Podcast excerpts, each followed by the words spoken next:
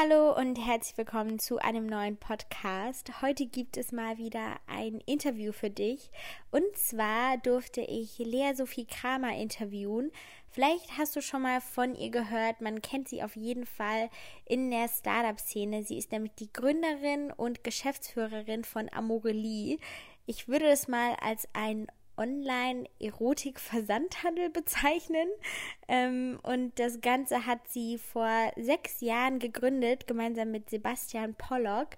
Aber sie erklärt auf jeden Fall in dem Interview auch einiges über ihren Werdegang.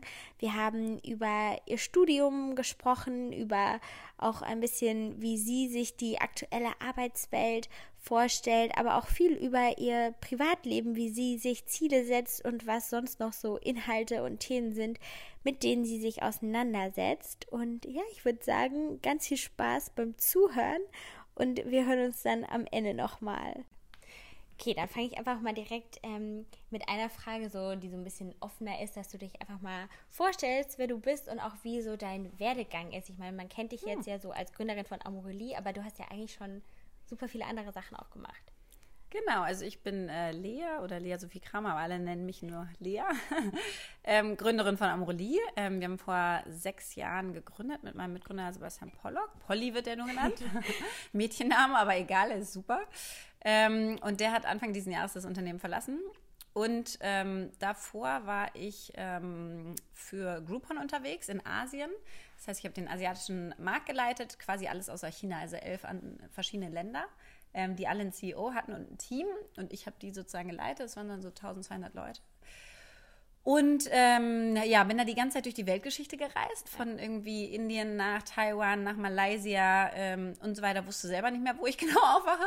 Ähm, aber es hat mega Spaß gemacht. Das war auch noch irgendwie vor Familie grandiose Zeit. Ähm, habe äh, reported an den Oliver Samba, der ja Rocket Internet ähm, aufgebaut hat ähm, und damit dann sehr, sehr viele Firmen wie, wie Zalando und Co. Ähm, habe mit dem unfassbar gerne zusammengearbeitet und davor ähm, hatte ich einen Kurzstopp in der Beratung ähm, bei der Boston Consulting Group, der aber Hammer war. Ähm, äh, BCG, da wollte ich eigentlich bleiben, wollte einen Master machen und hatte aber dann Olli Samba kennengelernt, bin dem gefolgt. Aber der Kurzstopp war trotzdem unfassbar wichtig, weil ich da meinen äh, Freund kennengelernt habe, mit dem ich ja jetzt zwei Kinder habe ähm, und schon zehn Jahre zusammen bin.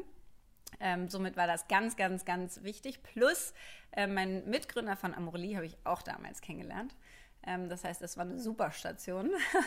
und davor habe ich äh, studiert, äh, wie viele andere auch BWL ähm, an der Uni Mannheim und wollte dann unbedingt wieder raus in die weite Welt. Aber würdest du auch sagen, so gerade jetzt dann dein Studium in Mannheim hat dir auch viel so ein bisschen den Weg bereitet oder auch so ein bisschen gesagt, wo du vielleicht äh, hingehen willst oder das gezeigt? Also das ist echt spannend, ne? Also ich finde irgendwie aus dem Studium nimmt man gar nicht so wahnsinnig viel mit. Also ich finde, was ich hauptsächlich gelernt habe, ist, wie man lernt. Ja. Ähm, wie man sich so konzentriert und fokussiert. Ähm, und was ich völlig unterschätzt habe im Studium, ähm, ist, was ich als allerwichtigstes mitgenommen habe, ist echt mein Netzwerk. Also ähm, würde ich es nochmal machen, ich würde noch krasser auf Freizeit und, äh, ähm, und auf Leute treffen und einfach ähm, den Freundeskreis aufbauen, den du langfristig in deinem Leben haben wirst und haben möchtest, äh, priorisieren. Ähm, das das finde ich wirklich das Tollste am Studium eigentlich. Und so dieses, diese, diese Vogelfreizeit. Du kannst halt Promotion-Jobs machen, du kannst irgendwie äh, die Uni mal kurz sein lassen, Skifahren gehen und so weiter. Das geht später so schwierig und das ist einfach eine grandiose Zeit. Du kannst dich mit allen möglichen Sachen beschäftigen, lernen, was auch immer du willst. Ich habe Japanisch dann nebenher studiert, ähm, einfach auf, aus äh, Just und Tollerei. Ähm, Mache ich heutzutage gar nichts mehr mit. Ähm, habe auch, glaube ich, alles vergessen, aber es war trotzdem irgendwie cool und so eine Phase, finde ich, ähm, bekommt man später nicht mehr so viel. Ähm, deswegen, ich würde gar nicht sagen, dass mich das so stark jetzt äh, geprägt hat oder vorbereitet hat auf, äh, auf die ähm, auf das Gründertum. Was ich schon in der Zeit hatte, ist ein Praktikum. Also ich hatte da in dieser Unternehmensberatung halt ein Praktikum gemacht, wo ich später auch angefangen habe. Ähm, und da hatte ich einen Mentor, der damals äh, zu mir meinte, so Lea, hey, äh, hier ist das Angebot, dass du bei uns anfangen kannst, wir wollen dich unbedingt haben und so weiter. Aber wenn ich dir persönlich ähm, mal einen Rat geben kann, äh, dann äh, solltest du Unternehmerin werden. Ähm, und damals äh, hatte ich keine Ahnung, was das überhaupt bedeuten soll. Ähm, und habe das erstmal so mitgenommen, meinte so, danke für den Ratschlag. ja. ähm, nicht ganz verstanden. Ähm, aber irgendwie war da anscheinend schon, schon was da, was aber, glaube ich, nicht durchs Studium irgendwie geweckt wurde. Ja, Das heißt, auch wenn ihr jetzt vielleicht bei Amorelie Mitarbeiter sucht, wie guckt ihr da trotzdem noch stark aufs Studium oder guckst du zum Beispiel dann auch, wenn du dir das noch so anguckst, so mehr mhm. auf die Fähigkeiten, was die nebenbei gemacht haben, was die eigentlich sonst so können, ob die sich vielleicht auch irgendwie ehrenamtlich engagieren und so weiter? Total. Ähm, das hat sich krass geändert. Am Anfang, äh, glaube ich, meiner Karriere habe ich noch stark aufs Studium geguckt, weil ich es auch nicht besser wusste. Ähm, und du das so beigebracht bekommst irgendwie. Und natürlich auf die letzten äh, Jobs, die sie gemacht haben. Und jetzt ist es eher so, ich gucke ganz äh, viel, wie lange machen Leute schon was. Ähm, ich habe irgendwie das Gefühl, dass wir gerade so eine Generation sind und haben, die laufend wechseln. Also die wirklich nichts mehr langfristig machen können. Das ist so, und, und langfristig meine ich über ein Jahr. Ja? Also mhm. es ist noch nicht mal jetzt, es ist nicht über fünf oder so, sondern einfach mal halt mal ein Jahr mit irgendwas durch. Ähm, und das das ist für mich fast ein No-Go. Jemand, der so die ganze Zeit springt und so völlig rastlos ist und irgendwie, äh, ich finde, wenn du dich findest, okay. Aber irgendwann solltest du was finden, was dich länger ähm, begeistert als ein halbes Jahr. Ähm, und da gucke ich sehr viel drauf. Also wirklich, dann finde ich super, wenn du so Auszeiten drin hast, ähm, Elternzeit oder irgendwie ähm, ein Jahr Weltreise oder, oder irgendwie solche Sachen. Ähm, und wir gucken echt relativ viel auch auf, ähm, auf Freizeit. Also früher hat man das ja nur mit einer Zeile irgendwie reingeschrieben, aber jetzt finde ich das wirklich spannend, wenn manche haben so nebenher schon was Kleines aufgezogen ja. oder gegründet, eine Webseite entwickelt, was auch immer.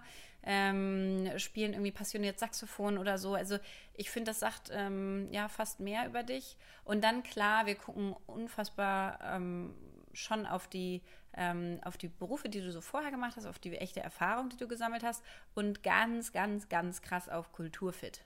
Hm. Ähm, also wir reden ganz viel über, was treibt dich eigentlich an im Leben? Ja. Wozu stehst du auf? Mit was für Menschen willst du arbeiten? Wie willst du geführt werden? Was demotiviert dich total? Ähm, was zieht dir Energie? Wie reagierst du in Konfliktsituationen und so? Also eher so dieses Zwischenmenschliche, ähm, weil äh, das ist für mich ein großes Learning, dass es muss Spaß machen, mit Leuten zu arbeiten. Ja. Wenn nicht, sind es die falschen, egal wie gut. Das ist, äh, du verbringst so viel Zeit mit der Arbeit und das muss äh, eine Zeit von quasi Me-Time sein. Ja. ja. Also Arbeit muss irgendwie Me-Time sein. Und ähm, wenn es das nicht ist, dann zieht dir das immer Energie und gibt dir immer irgendwie einen negativen, ähm, ja, irgendwas Negatives mit und das will ich nicht und ich will auch nicht, dass irgendjemand anders das hat. Ja. Also ich bin zum Beispiel heutzutage auch unfassbar ehrlich ähm, Gerade habe ich viele Leute eingestellt, die, die direkt mit mir arbeiten. Wir haben ja jetzt 120 Leute, das heißt, es sind viele, die nicht mehr ja. direkt mit mir arbeiten. Aber gerade stelle ich ganz viele ähm, ein. Und äh, ich sage immer, also ich mache immer so ein bisschen so, so, ein, so einen Beipackzettel zu mir, ja. Also ich, ich sage denen so alle schlechten Eigenschaften, ja. die ich habe und äh, alles, was man bei mir so erwarten und nicht erwarten kann, weil ich einfach will, dass die, äh, dass die ein Gefühl dazu haben, ob sie das wirklich wollen oder ja. nicht ähm, und nicht so einem Bild hinterher äh, laufen, was sie vielleicht aus den Medien irgendwie kennen über Morelli und was äh, dann vielleicht nicht so gelebt wird, sondern ich will schon, ähm, dass die wissen, dass ich ein sehr impulsiver Mensch bin zum Beispiel und dass man damit irgendwie ja. können muss und dass meine Joe Fixes ähm, oftmals nicht stattfinden zu dem Zeitpunkt, wo sie äh, im ja. Kalender eingeplant waren. Eigentlich nie. Ähm, und dass sie laufend verschoben werden. Und dann, da muss man halt Bock drauf ja. haben oder auch nicht. Und das ist auch okay, wenn man dann sagt, so, boah, das ist mir viel zu chaotisch. Ähm, aber äh, dann, dann will halt ich genau, passt ja. halt nicht, dann will ich es lieber vorher wissen. Ja. Aber das finde ich auf jeden Fall auch schon sehr spannend, weil ich ja, ich bin jetzt mit meinem Studium quasi fertig ähm, und ich denke auch immer so, was ich so, also ich habe schon viel gelernt, aber ich würde sagen, das meiste habe ich auch gelernt, wenn ich nicht in der Uni war, sondern mhm. eher auch so die Veranstaltungen neben der Uni. Ich habe viel so an bei so Organisationen mitgeholfen und mitgewirkt und da habe ich, ne, da macht man halt auch eher die Kontakte als jetzt in der Vorlesung. Ähm, und ne, wie gesagt, das ist irgendwie, glaube ich, auch immer ganz gut zu wissen, dass es auch wichtig ist, sein Leben gut zu organisieren und nicht nur sein Studium, weil am Ende guckt man halt da auch irgendwie viel drauf. Und wie war das denn zum Beispiel auch bei dir, als du dann dich entschieden hast, ähm, dich selbstständig zu machen? Hast du da eigentlich vorher das so ein bisschen auch getestet?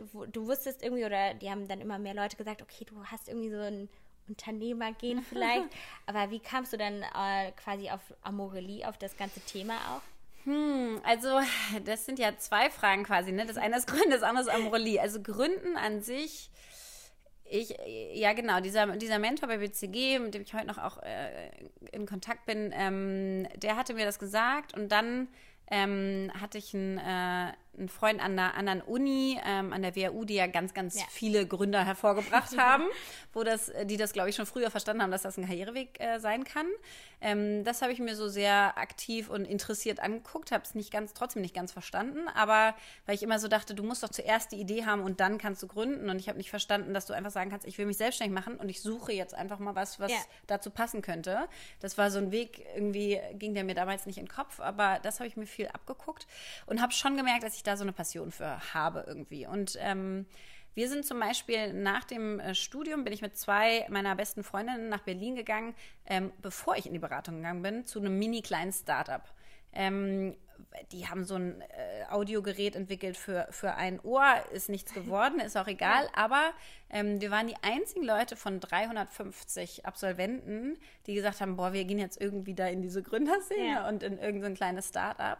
Also das heißt, es war anscheinend irgendwie ein Wunsch da, so, dann hat das nicht geklappt. Wir haben da einfach mitgearbeitet und ähm, dann habe ich gesagt, boah, ich habe so viel Drang, was zu bewegen und ich wollte mich auch unbedingt mir selber beweisen und ich wollte irgendwie hatte ich viel zu viel überschüssige Energie ähm, und wollte die äh, loswerden. Und deswegen habe ich gesagt, okay, dann gehe ich erstmal in die Beratung. Und dann kam das später wieder, dass ich eigentlich gemerkt habe, oh, es hat dich eigentlich ja. schon mal gereizt und ich würde es gerne mal äh, probieren.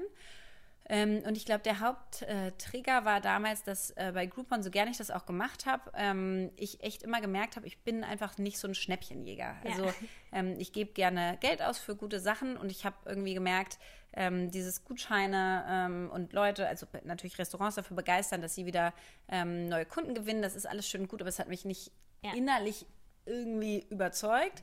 Ähm, und da habe ich so gedacht, Mensch, wenn du diese ganze Energie, die du hast und diese Leidenschaft in was reinstecken würdest, was dich echt innerlich packt, das müsste sich ja eigentlich ganz cool ja. anfühlen. Ähm, und das hat es ein Glück auch, ähm, wusste ich vorher nicht. Ähm, das heißt, das war gar nicht so ein schwieriger Schritt dann. Ähm, und die Idee kam vor allen Dingen wirklich durch Fifty Shades of Grey und durch dieses Realisieren, ähm, Erotikliteratur hat damals keiner gelesen, aber Fifty Shades of Grey als Buch war mhm. irgendwie massentauglich.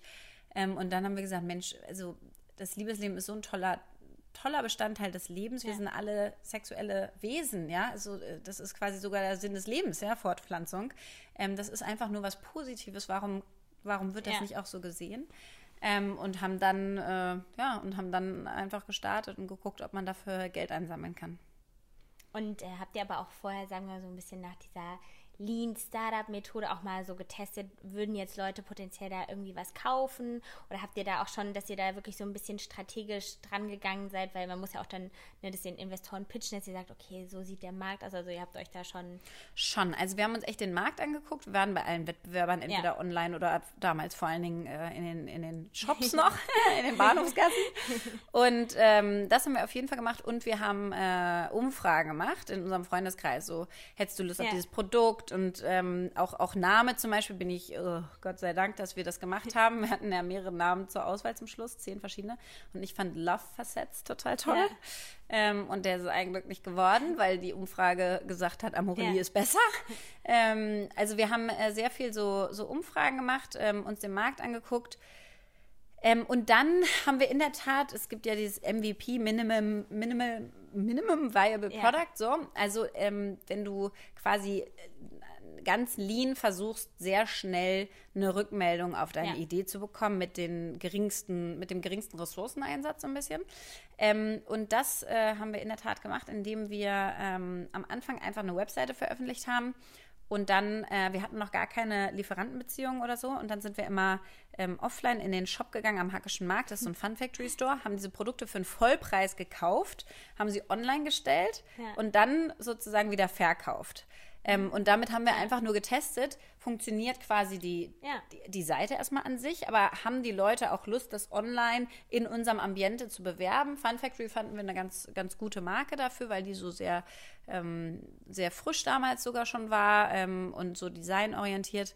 Ähm, und damit haben wir halt rausgefunden, okay, wenn wir das dann äh, nicht mehr zum Vollpreis kaufen und damit äh, Verluste machen, sondern zum Einkaufspreis von ja. den Herstellern, ähm, dann könnte das ganz gut funktionieren. Wenn du dann so ein bisschen, ja, so ein bisschen Traction hast, also so ein bisschen was passiert ist und du ein bisschen Umsatz gemacht hast, dann ist natürlich viel leichter damit äh, ja. Geld einzusammeln. Cool, also mhm. das ist, glaube ich, ja auch schon mal immer ein ganz guter Tipp, bevor man da immer erst Total. so baut und plant und dann merkt man halt, na, vielleicht hat man doch gar nicht so die, die Kunden dafür. Ähm, und das heißt, wie lange gibt es jetzt Amorelie schon seit? Sechs Jahren. Seit sechs Jahren. Mhm. Und du hast ähm, ja immer noch vor, das ja dann wahrscheinlich auch länger mit äh, mhm. erstmal aufzubauen. Ähm, wie ist denn das eigentlich auch, weil, weil, das würde mich auch mal interessieren. Du bist ja jetzt Mama von zwei Kindern. Wie hat sich auf der einen Seite so dein Leben, logischerweise auch dein Berufsleben halt verändert durch die Kinder und auch vielleicht auch die Art, wie du jetzt eine Firma führst, dadurch, dass du jetzt Mama bist? Hat sich da auch was verändert? Mm, ja, alles ja. Ganz viel Veränderung dadurch. Ähm, es hat sich krass verändert, muss ich echt sagen. Also als wir gegründet haben, das, hätte, das könnte ich so nicht mehr machen. Ne? Wir haben da wirklich 24-7 ähm, gearbeitet. Ja. Ähm, ich war am Wochenende der Firma verschrieben. Ich war wirklich mit Herz und Seele der Firma verschrieben. Mein Freund und ich haben uns kurzfristig getrennt, weil ich einfach nicht mehr erreichbar ja. war, weil ich irgendwie verliebt in Amorelie war. So. und da war einfach nichts mehr anderes daneben möglich. Ähm, und das war schon eine extreme Zeit und ich glaube, das wäre jetzt was anderes. Einfach ja. weil du hast, äh, du, du weißt immer, du hast immer diese Opportunitätskosten. Du weißt immer, ist es das wert gerade, diese mhm. Stunde, die ich weiter investiere, versus ich könnte die Stunde mit meinen Kindern verbringen. Und das ist eine krasse Abwägung laufend. Und äh, da gewinnen einfach ein Glück ganz viel die Kinder. Ähm, und deswegen hat sich das äh, stark verändert. Ich würde sagen, ähm, seitdem ich Kinder habe, habe ich endlich mal gelernt, äh, richtig zu führen. Ich habe vorher ganz viel eigentlich selber gemacht und dachte, ja. das ist Führung, ähm, aber war es nicht. Und habe weniger angeleitet, weniger Fragen gestellt, weniger delegiert, ähm, eher so Aufgaben verteilt vielleicht und das aber eigentlich im, im Endeffekt viel, viel selbst gemacht. Ähm, und dadurch, dass ich jetzt zeitlich so krass eingeschränkt bin, also ich gehe immer um sechs, ja. jetzt natürlich gerade nicht, weil wir in Köln sind, aber normalerweise in Berlin äh, gehe ich immer ähm, um sechs spätestens, sodass ich um 6.30 Uhr zu Hause bin und das ist schon echt spät. Ähm, und dann gehe ich so um acht, 8.30 Uhr ja. ins Bett. Das heißt, dann habe ich jeden Tag irgendwie noch so meine eineinhalb, zwei Stunden. Ähm, dadurch ist natürlich wenig Zeit da. Ich kann ja. nicht sagen, wir machen es später, ähm, wir machen das Meeting später ja. oder so. Ähm, das heißt, ich bin da echt viel rigoroser, was meine Zeit angeht. Ähm, dadurch fliegen mehr Termine raus, dadurch sage ich mehr Sachen ab. Ähm, ich sage eh ganz, ganz, ganz viel ab, ganz viel Nein, ähm, weil es gar nicht anders geht. Ich delegiere härter. Ich bin auch ein bisschen ärgerlicher, wenn Sachen nicht ja. so gut gemacht werden, weil ich einfach weiß, oh, ich muss das alles aufholen und es geht immer von meiner Familienzeit ab und es ärgert mich dann. Ähm, ich bin viel flexibler geworden, auch für Mitarbeiter so Homeoffice, Gleitzeit und solche Geschichten zu machen. Da haben wir gerade ganz viel ähm, intern dran gearbeitet, an so Work at Amorelie. Wie wollen wir eigentlich ja. heute arbeiten miteinander? Das ist, glaube ich, super positiv. Also viel mehr Vertrauen entwickelt in so, ja, die neue Art zu arbeiten, ja, ja dieses ganze New Work, weil es, ähm, ich glaube, das ist der einzige Weg, wie, wie man das heutzutage gut vereinbaren kann. Ähm, und trotzdem ist es eine, ein constant struggle. Also es ist mhm. Vereinbarkeit. Ich frage mich manchmal selber, stimmt das, was ich da die ganze Zeit erzähle? es geht alles, wenn du nur willst. Und manchmal habe ich Wochen, wo ich so denke, es geht überhaupt nicht. Ähm, ja, weil das echt, das ist schon, oh, es ist echt, echt anstrengend. Es ist wirklich anstrengend. Ganz viel Organisation. Du bist die ganze Zeit zerrissen, weil du ja. irgendwie als CEO gut sein willst und einen guten Job machen willst und deine Firma irgendwie erfolgreich führen willst und gleichzeitig willst du eine tolle Mama sein ja. und irgendwie eine tolle Partnerin auch noch ja. und irgendwie mit deinen Eltern dich auch ab und zu mal sehen und der besten Freundin mal Hallo sagen. Und äh, das äh, reißt schon echt alles ja. an einem. Also ich finde, es ist, äh, ich habe da unfassbar viel Respekt vor, ähm, vor arbeitenden Eltern. Ähm, und trotzdem ist es wert, dass man es macht. Es ist total wert, weil du einfach, wenn du so ein Mensch bist, der sich so ausleben möchte und der so einen Drang hat, einfach zu gucken, wie weit man so kommen kann ja. und was man so tun kann, ähm, dann, ähm, dann wäre das auch schlimm, wenn du das abstellst. Ne? Ich glaube, ich würde eingehen, wenn ich äh, zu Hause sitzen müsste. Ja. Ähm, und, äh, und trotzdem versucht man immer so diese goldene Mitte zu finden und findet sie eigentlich nie. Ja. Die ist immer kurz vorbei. Man ist immer knapp daneben. Aber ich meine, trotzdem traust du dich ja halt dann jedes Mal einfach auch die Dinge so durchzuziehen irgendwie. Ne? Also, weil ich finde, ähm, zum Beispiel eine Sache, wo mir auch viele meiner Zuschauer immer schreiben, und das ist ja, glaube ich, auch so ein Thema jetzt ohne pauschalisieren zu wollen, aber dass Frauen sich viele Dinge manchmal nicht trauen, die machen sich viel mehr Gedanken über, wie kommt das jetzt rüber und so weiter. Und gab es mal bei diesem Moment, wo du gesagt hast, da bist du nicht gut genug für oder das schaffst du nicht, oder hast du einfach dann immer so gemacht und dir auch direkt vielleicht dann einfach Hilfe geholt? Genau, also ich habe das auf jeden Fall. Ähm, ich bin ja bei Konrad in den Verwaltungsrat ja. gegangen. Ähm, und da, also das ist jetzt fünf Jahre her. Und da dachte ich wirklich so, boah, was soll ich euch sagen? Also, ich habe ja selbst noch nicht so viel gesehen. Ja. Ähm, und ich habe auch gar nicht genau verstanden, was wir so großartig anders machen als andere. Ähm, und dachte so, Mensch, das kannst du wahrscheinlich gar nicht vergleichen. Eine Firma, die irgendwie 95 Jahre ist und eine Firma, die irgendwie damals, keine Ahnung, zwei Jahre alt ist, ja. Und ähm, da hatte ich auf jeden Fall Respekt und dann habe ich so gedacht, Mensch, was ist das Schlimmste, was passieren kann? Also, und das überlege ich mir bei jeder Sache, die ich mache. Jetzt drehe ich dieses Das Ding des Jahres Show für Pro7, hatte ich auch, habe ich auch gedacht, das ja. kannst du nicht. Also, neben so Vollprofis wie Lena Gerke oder Joko Winterscheid, Produktion von Stefan Raab, also kommen mir jetzt schon wieder die, stehen mir schon die Haare zu Berge, weil ich so denke, oh Gott, äh, wie sollst du da irgendwie reinpassen? Ähm, weil ich das einfach nicht, nicht, nicht kenne und dann auch denke, vielleicht kann ich das auch gar nicht. Ähm, und dann, ich höre immer ganz viel auf meinen Bauch, so, was sagt der dazu? Ähm, und wenn ich so denke, es könnte klappen und da genug ist, so ein bisschen so ein Prozent mehr, es könnte klappen als nicht, ähm, dann versuche ich mich einfach so darauf zu stürzen und zu sagen, okay, dann klappt es jetzt einfach. Ähm, und dann frage ich mich immer, was das Schlimmste, was passieren könnte. Und das Schlimmste, was passieren könnte bei jetzt meinetwegen Konrad, ist, dass äh, Werner Konrad mir sagt, ähm, danke Lea, aber ja. mm, das war es jetzt noch nicht. ähm, und dann hätte ich halt wieder aufgehört. Also ist ja auch nicht so schlimm. So, das Schlimmste, was passieren kann bei dieser TV-Show, ist natürlich ein bisschen blöd, weil es sehen alle. Also ja. das ist schon, das war jetzt echt sehr, auch sehr, sehr kaltes Wasser, finde ich. Aber ähm, dann würde ein Stefan Raab wahrscheinlich irgendwann kommen und sagen, du, hm, such dir mal was anderes. Das ist irgendwie jetzt kein gutes äh, Setup für dich. Ähm, und dann wüsste ich es und dann ist ja. auch alles okay. Also ich glaube, ähm, mir hilft das immer so, mich zu fragen, was ist denn so schlimm, wenn es schief geht? Ja. Und dann einfach mich damit anzufreunden. Und dann ist sozusagen alles, was, was besser ist, ist schon gewonnen. Ja. Also bei Amorelie zum Beispiel auch. Da haben wir uns am Anfang gefragt, was passiert, wenn Amorelie nicht funktioniert. Dann hast du quasi versucht, irgendwie in jungen Jahren einen Online-Sex-Shop zu gründen und klopfst ja. dann irgendwie bei Siemens an und versuchst da wieder einen Job zu kriegen. ähm, und wahrscheinlich würden sie einen nicht nehmen. Ähm, und dann dachte ich mir so, ja, okay, dann ist es wahrscheinlich auch nicht Siemens, wo du langfristig ja. hin solltest. Also jetzt nichts gegen Siemens, falls da irgendjemand zuhört. Aber ähm, ja, dann ist es halt, dann, dann musst du dir eine andere Branche suchen. Irgendjemand wird es schon geben. Und ich finde, wenn man das mal einmal sich, sich überlegt, so, was ist das Schlimmste, was passieren kann, dann macht einem, dann gibt einem das wieder, dann kann man wieder atmen. Ja. Wenn man so denkt, okay, ich bin jetzt einmal auf den Boden gegangen, ich weiß, wie der aussieht und wie er sich anfühlt. Ähm, und jetzt versuche ich wieder da nach oben zu schwimmen. Ja, und wahrscheinlich auch, also ist es dir wichtig, was andere über dich denken oder würdest du sagen, das kannst du auch immer so ganz gut abschalten, weil du bist ja auch mittlerweile viel so in den Medien, bald ja dann theoretisch halt ja noch mehr, ähm, dass du denkst so, boah, ich lese mir das dann vielleicht auch gar nicht durch oder ich, ähm, ich komme damit auch klar, wenn die Leute mich halt mal nicht gut finden oder Dinge, die ich mache, vielleicht anders sehen. Ich würde das echt so gern sagen, dass es mir egal wäre. Ich fände das so cool. Ich liebe Leute, die so sagen, ich bin ja. mein eigener Typ und mir ist es völlig egal und mir ist es nicht egal. Ähm, aber ich ähm, habe auch gemerkt, dass ich mich nicht verstellen kann ja. und dass das auch keinem hilft. Also ich habe so gemerkt, egal was du machst, wird es Leute geben, die es scheiße finden. Ja. Und dadurch bringt es gar nichts äh, zu versuchen, das irgendwie äh, dich, dich da anders zu bewegen, weil egal in welche Richtung du dich bewegst und egal wie sehr du dich positionierst, Irgendwelche ja. Leute wird es immer geben, die das genau schlecht finden. Ähm, dann machst du es lieber auf deinem Weg, den ja. du gut findest und erntest dafür irgendwie Kritik ja. oder Anerkennung. Ähm, somit, es, es stört mich schon. Ich habe unfassbar Respekt jetzt auch vor dieser Öffentlichkeit mit der, mit der Show, muss ich schon sagen. Ähm, ich habe Respekt vor irgendwie Hatern und vor diesen ganzen Sachen, die man, die viele, glaube ich, als öffentliche Personen erleben und ähm, und ich will auch ehrlicherweise keine so öffentliche Person werden. Ja. Also ähm, das ist, ich glaube, wenn du so ein Level, wie gesagt, von so einem Joko oder Lena oder Stefan Raab oder so erreichst, Halleluja. Also ja. ähm, da musst du schon ein dickes Fell auch mitbringen.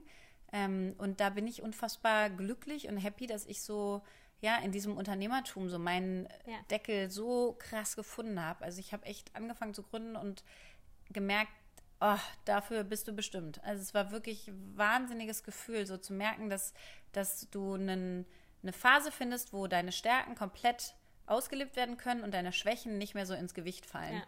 Und das finde ich immer so gigantisch zu sehen, auch wenn du Mitarbeiter irgendwie auf neue Positionen setzt, ja, und du plötzlich merkst, wow, da blühen die auf, ja. weil du einfach das richtige Setup gefunden hast. Ähm, das finde ich so cool. Ähm, da gibt es ja dieses eine ähm, Video von dem Eckhard von Hirschhausen, dieses Pinguin-Prinzip. Kennst du das? Nee. Das ist ganz alt. okay. Aber es ist wahnsinnig süß. Okay, was ist ähm, das? Über einen Pinguin. Ja. Und ähm, er erzählt eigentlich, also ihr müsst es unbedingt gucken, weil ich erzähle es überhaupt nicht so gut, aber es ist ein Video von Eckhard von Hirschhausen und der macht das so sehr, also sehr lustig und er sagt eigentlich so, Mensch, er hat sich so einen Pinguin angeguckt und hat irgendwie gedacht, viel Konstruktion, ne? Der hat ja. so einen Riesenbauch, kleine Füße, so kleine flapprige ähm, Flügel, ja. kann nicht wirklich fliegen, also eigentlich ein bisschen komisch konstruiert. Ähm, und dann sprang der Pinguin ins Wasser und dann hat mhm. er gemerkt, wie es ist, in seinem Element zu sein, ja, weil ja. der Pinguin gehört ins Wasser und da siehst du, wie ergonomisch der schwimmen kann und so weiter ja. und so fort. Ähm, und das ist so ein bisschen dieses, dieses äh, ja, sein Pinguin-Prinzip, dass er sagt, jeder von euch muss einfach sein Wasser finden, sein Element ja. finden. Und dann merkst du plötzlich, dass alles flutscht irgendwie. Also, ähm, und das war bei mir echt beim, beim Gründen so. Ähm, und deswegen, und das ist nicht als TV-Persönlichkeit so, ja. ähm, aber ein Glück ist es für andere Leute. Ähm, und für mich ist diese, diese TV-Geschichte, ähm, für mich ist das wieder so, mich ausprobieren, hinfallen können, einfach mal mit was ganz anderem ja. mich zu beschäftigen, kaltes Wasser, äh, Adrenalin, unangenehme Gefühle, äh, Ängste ja. zu versagen. Und das finde ich total cool, wieder so Beginner zu sein. Ähm, ja, ich finde es eh schön, anfangen zu können, muss ich sagen. Das ist, ich finde, das hat eine Leichtigkeit, weil du weniger falsch machen kannst. Ja. Ich finde jetzt auch mit Amorelie, wir sind schon relativ groß.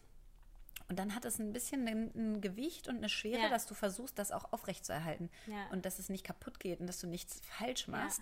Und es ist viel cooler, wenn du noch nichts hast und einfach so vor dich hin werkelst und guckst, wie weit du kommen kannst. Ja, wenn man ja auch erstmal selber noch ein bisschen wieder vielleicht auch wachsen kann, ne? weil ja. ich glaube, das ist ja so, ich finde, das ist ein bisschen fast wie beim Sport, so erst muss man sich halt mal motivieren oder so sich trauen, dann rauszugehen in die Kälte, aber wenn man danach dann reinkommt, dann fühlt man sich einfach so wie so ein richtiger Gewinner, wenn man sich einfach getraut hat. Ne? Ja, total. Und hast du zum Beispiel auch für dieses Jahr jetzt so, bist du jemand, der sich immer so konkrete Ziele setzt, wo du vielleicht auch sagst, okay, 2019 will ich noch das und das vielleicht selbst privat lernen oder ich will, habe mir das Ziel gesetzt, nachhaltiger zu sein oder Hast du irgendwie so Dinge noch ein bisschen auf deiner Liste, vielleicht jetzt neben der TV-Show, wo du gesagt hast, da willst du aus deiner Komfortzone raus?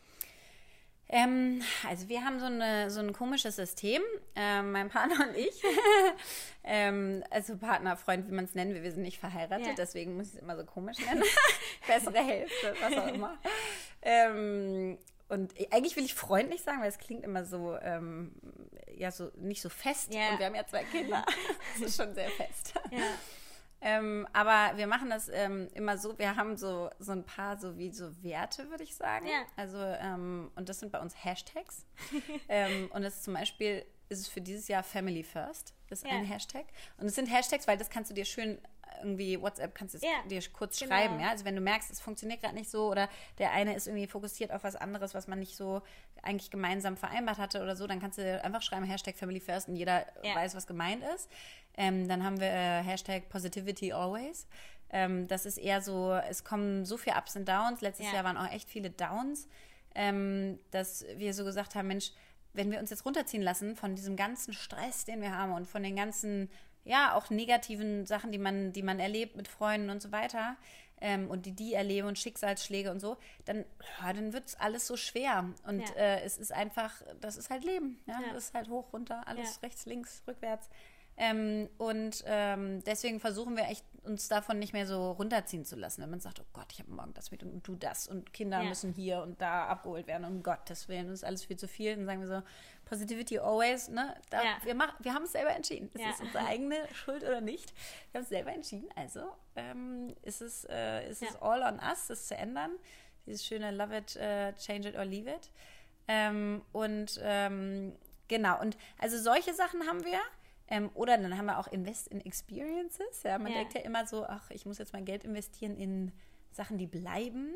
Und irgendwie habe ich gecheckt oder irgendwie für mich rausgefunden, eigentlich ist es das Coolste, wenn du so in krasse Momente investierst. Und das fällt einem immer so schwer, weil es ja nicht bleibt, ja. finde ich. Also ähm, wenn du jetzt sagst, boah, wir gönnen uns mal ein ganz tolles Restaurant, weil wir ja. da einfach unbedingt hinwollen, dann isst du das und dann ist es wieder weg. Also ja. es ist einfach, aber wenn das ein ganz toller Abend ist, dann bleibt der eigentlich doch viel länger als irgendwie ähm, das Auto oder Schal oder was auch immer.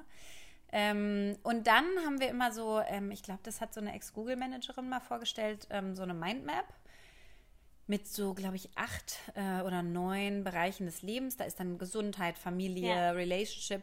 Und da schreiben wir uns in der Tat ähm, immer im Januar, das machen wir also noch, ähm, schreiben wir uns, gucken wir uns das, die Mindmap vom letzten ja. Jahr an und schauen, was wir so gemacht haben, wo, wo wir uns wohlgefühlt haben, wo nicht.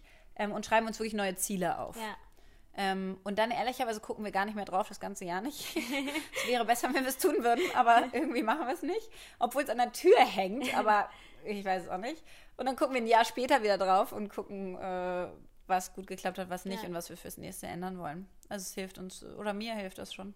Ja, also ich finde auch immer, dass einem das so eine, so eine gute Basis schon mal gibt. Also ich meine, ich bin ja auch selbstständig sozusagen und man kann, also man braucht ja auch so Ziele, um so einen Ansporn immer zu haben. Ne? Und ich finde, wenn man auch sagen wir, zugelassen und zu sehr, man probiert das irgendwie aus, man will sich ja auch nicht stressen oder so, äh, dann kommt man ja auch nicht weit. Und ich glaube, da muss man halt so eine gesunde Balance finden. Und ich habe immer das Gefühl, wenn man das schon einmal so wenigstens runtergeschrieben hat, dann bleibt das ja auch so ein bisschen schon mal gespeichert irgendwie. Irgendwie ja. Immerhin, ne? Also wenn wir, wir gucken es wirklich ein Jahr lang, äh, gucke ich es nicht an. Und wenn ich dann halt Ende des Jahres drauf gucke, dann komischerweise habe ich ganz, an ganz vielen Themen halt wirklich gearbeitet, ja. ja? Ähm, weil die anscheinend mir halt irgendwie wichtig waren und deswegen ja auf dem Zettel gelandet ja. sind. Ähm, ja, es ist echt so. Also es hilft einem einfach, sich so einmal das irgendwie klar zu machen. Ja. Ich glaube, dieses Beschäftigen damit hilft eigentlich am meisten. Ja. Also wirklich sich einmal zu überlegen, was ist mir eigentlich wichtig, was will ich, wie will ich sein, in welchen Bereichen will ich mich weiterentwickeln. Ja. Ähm, und dann kommt das so ein bisschen auch automatisch, dass man dann so dahin sich bewegt. Hast du das aber eigentlich auch noch so Me-Time? Also, dass du so sagen würdest, so neben Kindern und dann irgendwie Partner, Beruf, hast du so, dass du vielleicht auch so morgens da sagst, so, okay, so meinen ersten Kaffee, den muss ich erstmal alleine trinken und mir irgendwie was aufschreiben oder wie sieht so deine Miete aus? Echt wenig, echt, echt wenig. Also auch Sport ist wirklich so ein Teil, der bei mir wahnsinnig zu kurz kommt. Ähm, das, das ärgert mich auch, aber ich krieg es nicht hin. Und also wir haben ja zwei Kinder, einer ist drei und die kleinere ist eins. Ja. Das ist halt auch noch so ein Alter, ne? Also da, da schläfst du nachts noch nicht durch ja. und so. Da hast du, da wachst du auf, bist eigentlich, eigentlich quasi wie verkatert, weil du halt x-mal aufgestanden bist ja. nachts und so. Also das sind noch so Phasen, wo. Pff, wo du wirklich deinen Fokus einfach wo ganz anders hast. Und ich muss sagen, da, da bin ich auch irgendwie weich mit mir selbst und äh, habe einfach gesagt, wenn du in den Jahren halt Sport nicht hinkriegst, dann ist es einfach so. Ich kann nicht alles hinkriegen und ähm, wenn ich Amorelie weiter hinkriege und meine Familie glücklich ist, dann muss das erstmal auch vielleicht reichen. Das heißt, das, das Sportthema zum Beispiel finde ich schade, ich würde unfassbar, ich habe dann auch Gymbondo, alles mögliche. Ja. Es ist einfach, ich ziehe es dann nicht durch. ähm, und äh, ich muss sagen, aber ich habe äh, ich hab irgendwie, also ich glaube, ich muss mir mehr Me-Time einplanen. Das ist, sicher, ist auf jeden Fall für dieses Jahr ein Ziel von mir. Ähm, ich merke das auch wirklich, dass es zu kurz kommt und zu kurz kam. Ähm, wann ich das auf jeden Fall krass merke, ist immer, ähm, ich bringe morgens die Kinder in die Kita und dann fahre ich mit dem Fahrrad weiter ins Büro. Ja. Und das ist so eine ganz schöne, entspannte Zeit. Also da äh, sitze ich am Fahrrad und mache mir irgendwelche Sachen Gedanken oder höre einen Podcast ja. dabei oder so. Ähm, und das ist für mich totale Me-Time irgendwie. Ich mag das super gerne, einfach so draußen in der frischen Luft und irgendwie ja. ähm, ist das eine, eine ja, eine, eine tolle Zeit. Ähm, und ansonsten ist schon auch Me-Time äh, zu arbeiten. Ja. Ähm, und das hatte ich ja eingangs gesagt. Ich finde, wenn, wenn, wenn das nicht auch ein Teil deiner Me-Time ist, dann bist du irgendwo da in einem falschen Bereich, Job, was auch immer. Es ist nicht die ganze Zeit äh, ja. happy, ne? Also du musst halt auch, jeder Job bringt viele Sachen mit sich, die man auch nicht so gern macht und so. Ähm, und das gehört halt dazu. Aber es muss ein Teil von Selbstverwirklichung irgendwie ja. auch sein. Sonst, glaube ich, kannst du es auch nicht wirklich gut machen. Und das ist für mich auf jeden Fall auch bei der Arbeit so. Ja. Dass ich echt das Gefühl habe, da mache ich Dinge, die ja, die Me-Time sind, die mich ja. selber ausfüllen, weiterbringen, happy machen. Und ist zum Beispiel auch sowas wie Social Media, ist das für dich, wo du auch sagst, da kannst du manchmal abschalten oder stresst dich das auch viel? Weil ich glaube, du bist ja auch schon, manchmal machst du ja auch immer mal Stories von so ein bisschen deinem ja, äh, Büro, in deinem Büroalltag oder dann hast du, glaube ich, auch Bücher vorgestellt, äh, so Sachen. Ähm, also würdest du sagen, dir macht das schon auch Spaß, irgendwie da ein bisschen aktiv zu sein und das auch zu konsumieren oder findest du es auch viel, dass es so hm. Zeit schluckt? Ich bin unfassbar ambivalent. Ambivalent ist übrigens mein, mein Wort des Jahres 2018. ähm, wir haben so einen Spruch in der Firma, Ambivalenzen auf den Tisch. Ja? Also jeder muss seine ähm, positiven ja. oder negativen Gefühle und Schwankungen dazu sagen. Ähm, also das ist für mich total ambivalent, Social Media. Ich, äh, ich muss sagen, ich schätze es unglaublich ja. für die Stärken, die es hat. Ähm, man lernt Leute kennen, wie dich zum ja. Beispiel, die ich ohne Social Media nicht ja. kennenlernen würde. Ähm, und davon gibt es ganz viele. Ich habe ganz viele Freunde, äh, die mir folgen, denen ich folge, ähm, mit denen ich so einfach in Kontakt bleibe und weiß, was die so machen in ihrem Leben. Und das finde ich äh, toll, dass ich das so erfahren kann. Ähm, und gleichzeitig bin ich gerade echt dabei, äh, das mehr zu limitieren, weil ich wirklich gemerkt habe, dass ich ganz automatisch, immer wenn ich so Wartezeit habe, also das Schlimmste ist Arztzimmer oder sowas äh, im, im, Wartezimmer oder halt in der Bahn oder ja. so. Öffne ich Social Media und browse da irgendwie rum und konsumiere auch nicht nur Sachen, die ich sinnvoll finde, ja. sondern teilweise auch Leute, wo ich, was mir eigentlich wirklich egal ist, ja. was die machen. Ähm, und das will ich echt weniger machen. Das heißt, ich habe mir jetzt eigentlich gesagt, ich möchte das so machen, wie man früher ferngeguckt hat ähm, dass ich eigentlich tagsüber nicht mehr konsumiere, ja. sondern wirklich abends mir, wie man früher so auf dem Sofa dann mal eine Stunde ja. abgeschaltet hat, ja. so will ich das jetzt mal versuchen. Dass man ähm, einfach sagt, abends gucke ich, wie auch immer lange ich das für mich definiere, meinetwegen halbe Stunde habe ich dann Zeit zum Browsen. Und dann ist es aber ganz aktiv in der Zeit und dann gucke ich mir da auch die Sachen an, die ich spannend finde. Und wenn ich sie super spannend finde, mache ich es auch länger und dann schließe ich es aber auch wieder ab, sodass es nicht laufend mich irgendwie ablenkt. Ähm, und man immer wieder Sachen browst, die man eigentlich die eigentlich nicht ja. so nicht so wirklich relevant sind. Ähm, das mache ich aber noch nicht, aber das will ich jetzt machen als, als Vorsatz. Und für mich selber ist es auch extrem ambivalent. Ich finde es, ähm, ich habe irgendwie Bock, muss ich sagen. Also zum einen, wenn man reist, wenn man viel reist, ja. finde ich, ist man weniger alleine dadurch. Ja. Es macht einfach Spaß, dann irgendwie Sachen ja. zu posten und andere mitzunehmen und man hat das Gefühl, man hat so eine Crowd irgendwie dabei ähm, und kriegt dann auch Feedback und ja. ist irgendwie schön.